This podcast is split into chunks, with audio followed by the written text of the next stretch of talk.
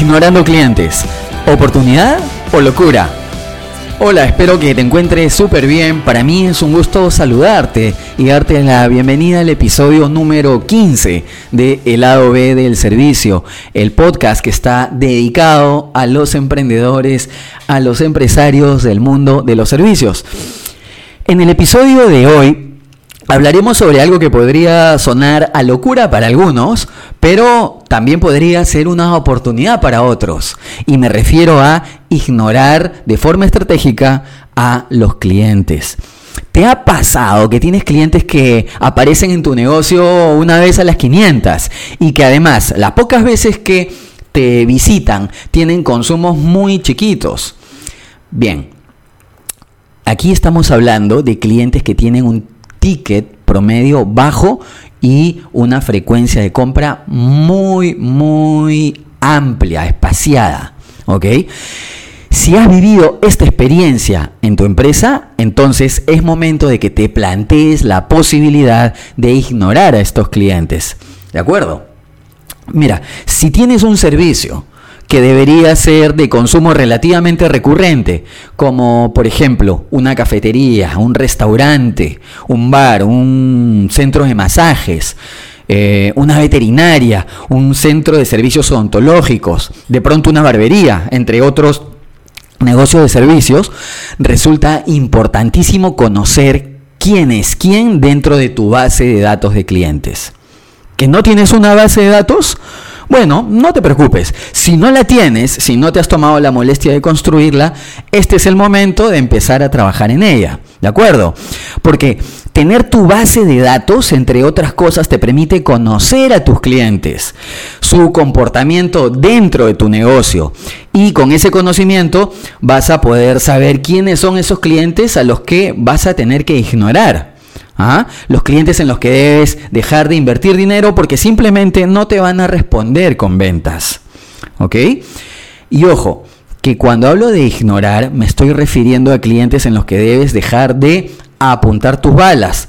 ¿eh? Ya que la idea es que pongas esos recursos, esas balas, como se dice popularmente, en clientes que probablemente tienen un historial de consumo y tienen un potencial o una predisposición a mantenerlo o por qué no, también a incrementarlo. Entonces, ¿qué dato clave debe estar en tu base de datos de clientes?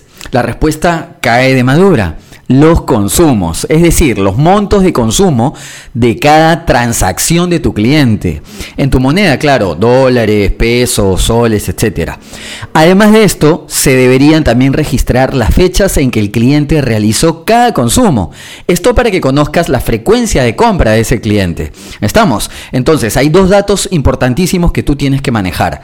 Por un lado, los consumos valorizados en, tu moneda y por otro lado la frecuencia de compra. ¿sí?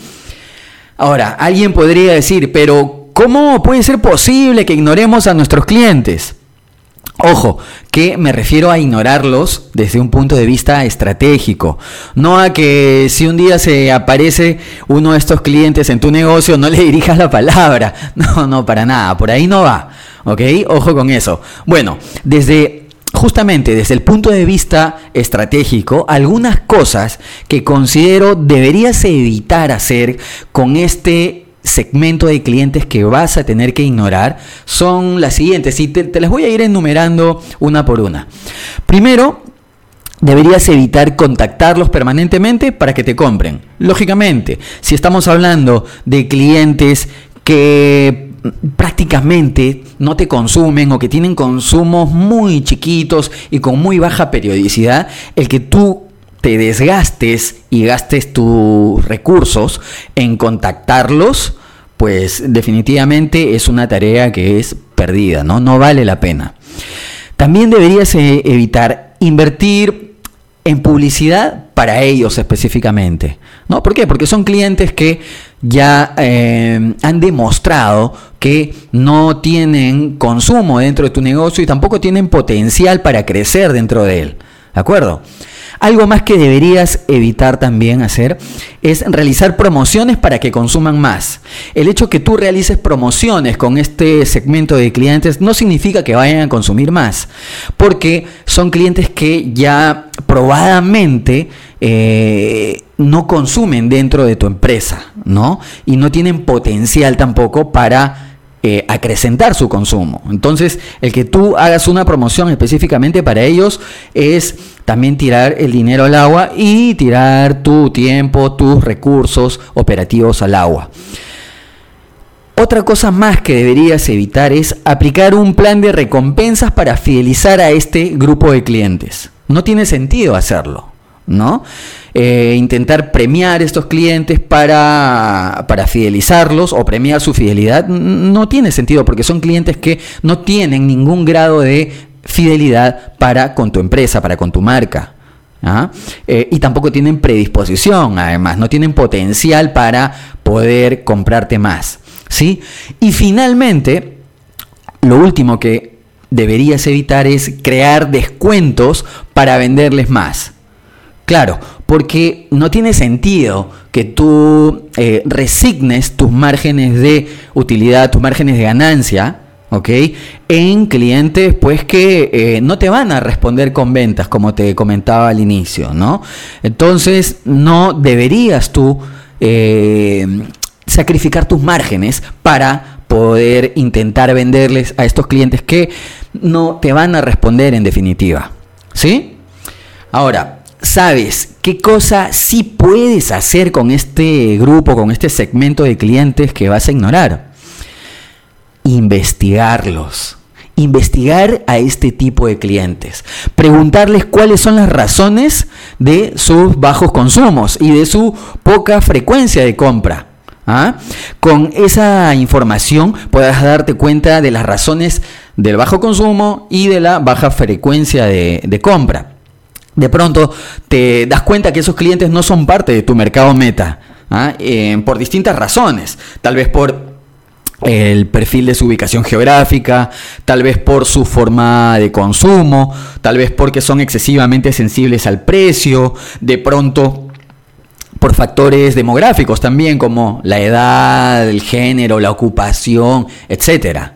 ¿Ah? Entonces es bien importante también que tú puedas conocer los motivos de eh, por qué estos clientes tienen este tipo de comportamiento de consumo en tu negocio. Con ese conocimiento, lógicamente, podrás tomar decisiones que te permitan afinar tus estrategias de marketing y también, por supuesto, tus estrategias de comercialización. En general, para eh, eh, vas a poder afinar tus estrategias para todos tus clientes y por supuesto también para las decisiones que tomes específicamente con este grupo de clientes. ¿sí? Además, algo importante, vas eh, tú también a poder optimizar tus gastos. ¿no? Vas a poder, al reconocer qué cliente es el cliente que debes ignorar, también vas a poder por supuesto, dirigir correctamente tus recursos, tus balas, como se dice popularmente, ¿no? Em, y así vas a, por supuesto, no solamente poder vender más, sino también poder vender mejor, ¿ok? Porque la idea acá es de que vendas de forma estratégica, ¿sí? Con un sentido, ¿de acuerdo? Muy bien. Entonces, ahora sí, te toca a ti descubrir si tienes a este tipo de clientes a los que debes ignorar desde un punto de vista estratégico o si no los tienes. Aunque la gran mayoría de negocios siempre suele tener a este tipo de clientes, ¿no? Entonces, descúbrelos, ¿sí? Y toma las decisiones correctas para que tú puedas vender mejor. ¿Estamos? Perfecto. Muy bien, como siempre espero que este episodio te sea de utilidad y si te gustó recuerda compartirlo. Recuerda también que puedes encontrarme en mi página victoralfonso.com y además si tú requieres de asesoría personalizada de mi parte me puedes escribir a contacto y encantado estaré ahí de poder servirte. Muy bien, me voy no sin antes recordarte que Servir es vender. Nos vemos y hasta la próxima. Chao, chao.